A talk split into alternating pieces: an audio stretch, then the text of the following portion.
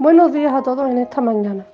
Hoy quiero hablar de los días de festividad que tenemos en estas fechas del año. Tenemos días de alegría, ya que pronto celebraremos la Navidad. Estos días son para decorar nuestros hogares, planear cenas y comidas con nuestros familiares y amigos.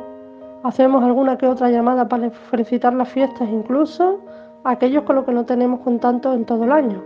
Y nos preparamos para celebrar el nacimiento de aquel que un día salvaría al pueblo de Israel de la esclavitud de, este mundo, para celebrar la venida del Hijo de Dios a esta tierra.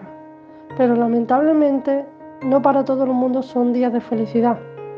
Hay muchas personas que sufren por aquellos que ya no están entre nosotros, llegando a enfermar por ello. Sufren angustia, depresión, ansiedad, soledad y por ella decir muchas cosas más.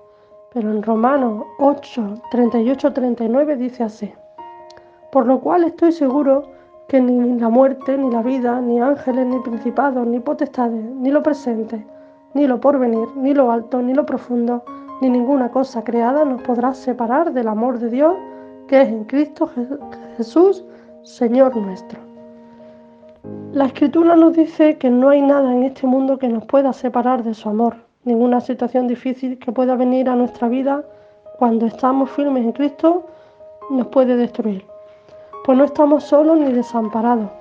El amor de Dios nos da el consuelo que necesitamos y este llena el vacío que queda en nuestro corazón cuando alguien a quien amamos se marcha para siempre. Él nos da el bálsamo que necesitamos y llena nuestro corazón de alegría, gozo y de la, la paz que sobrepasa todo entendimiento, que nos ayuda a superar la pérdida.